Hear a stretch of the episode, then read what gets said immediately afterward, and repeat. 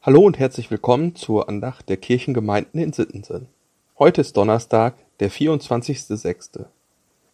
Die Losung für heute steht im zweiten Buch Mose, Kapitel 34, Vers 9. Mose sprach, Habe ich Herr Gnade vor deinen Augen gefunden, so gehe der Herr in unserer Mitte. Der Lehrtext steht im Lukasevangelium Kapitel 1, die Verse 76 bis 77. Zacharias sprach, Du Kindlein wirst Prophet des Höchsten heißen, denn du wirst dem Herrn vorangehen, dass du seinen Weg bereitest und Erkenntnis des Heils gebest seinem Volk in der Vergebung ihrer Sünden.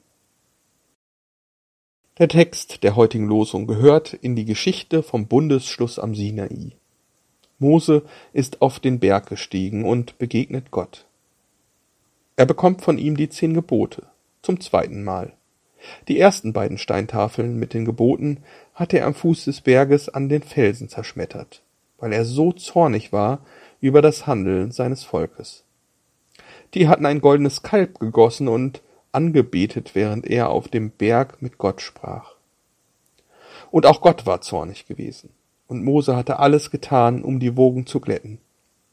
Gott beweist in dieser Geschichte mal wieder seine Gnade, denn sein Zorn verraucht Trotzdem ist Mose noch vorsichtig, und das nicht ohne Grund, denn hier auf dem Berg bekommt er die geballte Macht Gottes zu spüren.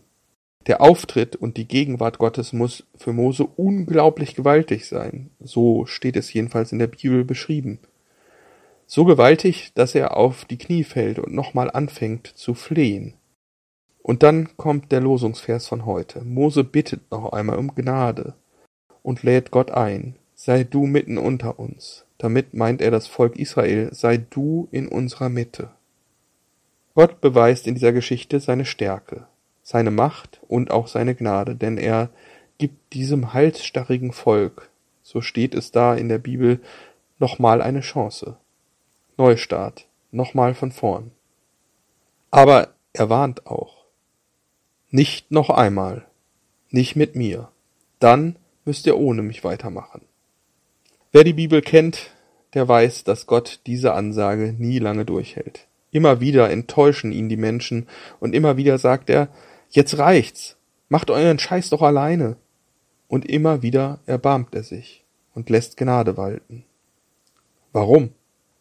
Ja, warum? Das muss man sich wirklich fragen. Warum für uns halsstarriges Volk? Darauf gibt es, wenn man die Bibel von vorne bis hinten liest, nur eine einzige Antwort. Liebe. Er liebt uns Menschen, so halsstarrig wie wir sind, so sehr, dass er uns nicht einfach uns selbst und unserem Unglück überlassen will. Irgendwann, ein paar tausend Jahre später, zieht Gott dann doch die Reißleine. Er weiß, so kann es einfach nicht, nicht mehr weitergehen. Und er sucht nach einer Lösung. Und so lässt er einem alten Priester mit Namen Zacharias von einem Engel verkünden, dass seine Frau Elisabeth schwanger wird. Und dass dieser Sohn viele Juden zur Umkehr zu Gott führen wird. Er wird ein großer Prophet sein und Gott den Weg bereiten. Zacharias kann das gar nicht glauben. Seine Frau und er sind alt und bisher kinderlos. Diese Zweifel sind das, was Gott von uns Menschen kennt. Und als kleine Strafe für seine Zweifel kann Zacharias bis zur Geburt seines Sohnes nicht mehr sprechen. Doch nach der Geburt gibt es kein Halten mehr. Es platzt förmlich aus ihm heraus, und Zacharias lobt und preist Gott überschwänglich. So überwältigt ist er von dem, was Gott für ihn und seine Frau getan hat. Und so entsteht der Lobgesang des Zacharias, aus dem der heutige Lehrtext stammt. Und nicht nur für ihn und seine Frau hat Gott Großes getan. Das weiß Zacharias. Denn der Engel hatte es ihm ja vorausgesagt. Du Kindlein wirst Prophet des Höchsten heißen.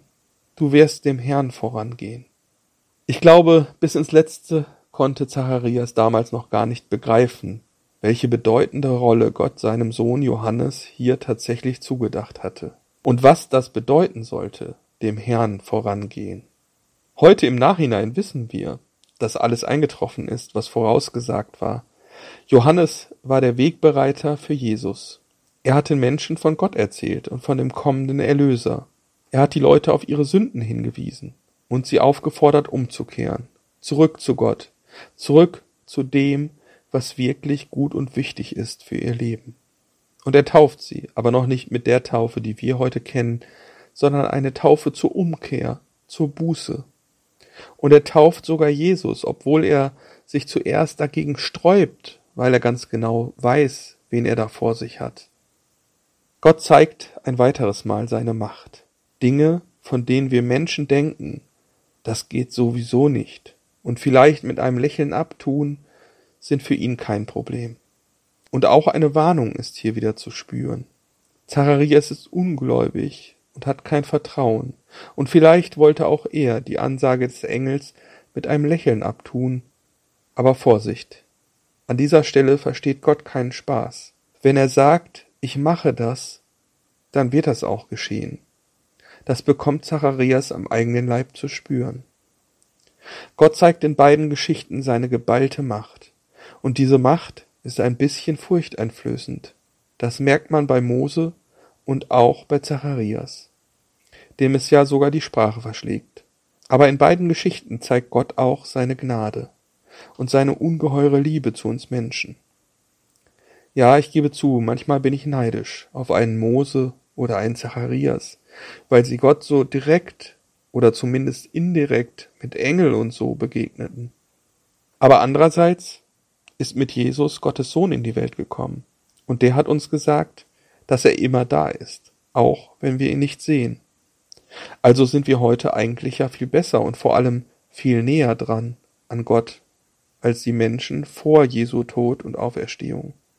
Ich bin Gott zwar noch nicht wie Mose auf einem Berg in Wolkenform oder als furchteinflößende, machtvolle Erscheinung begegnet, und auch eine Engelsbegegnung wie Zacharias hatte ich noch nicht.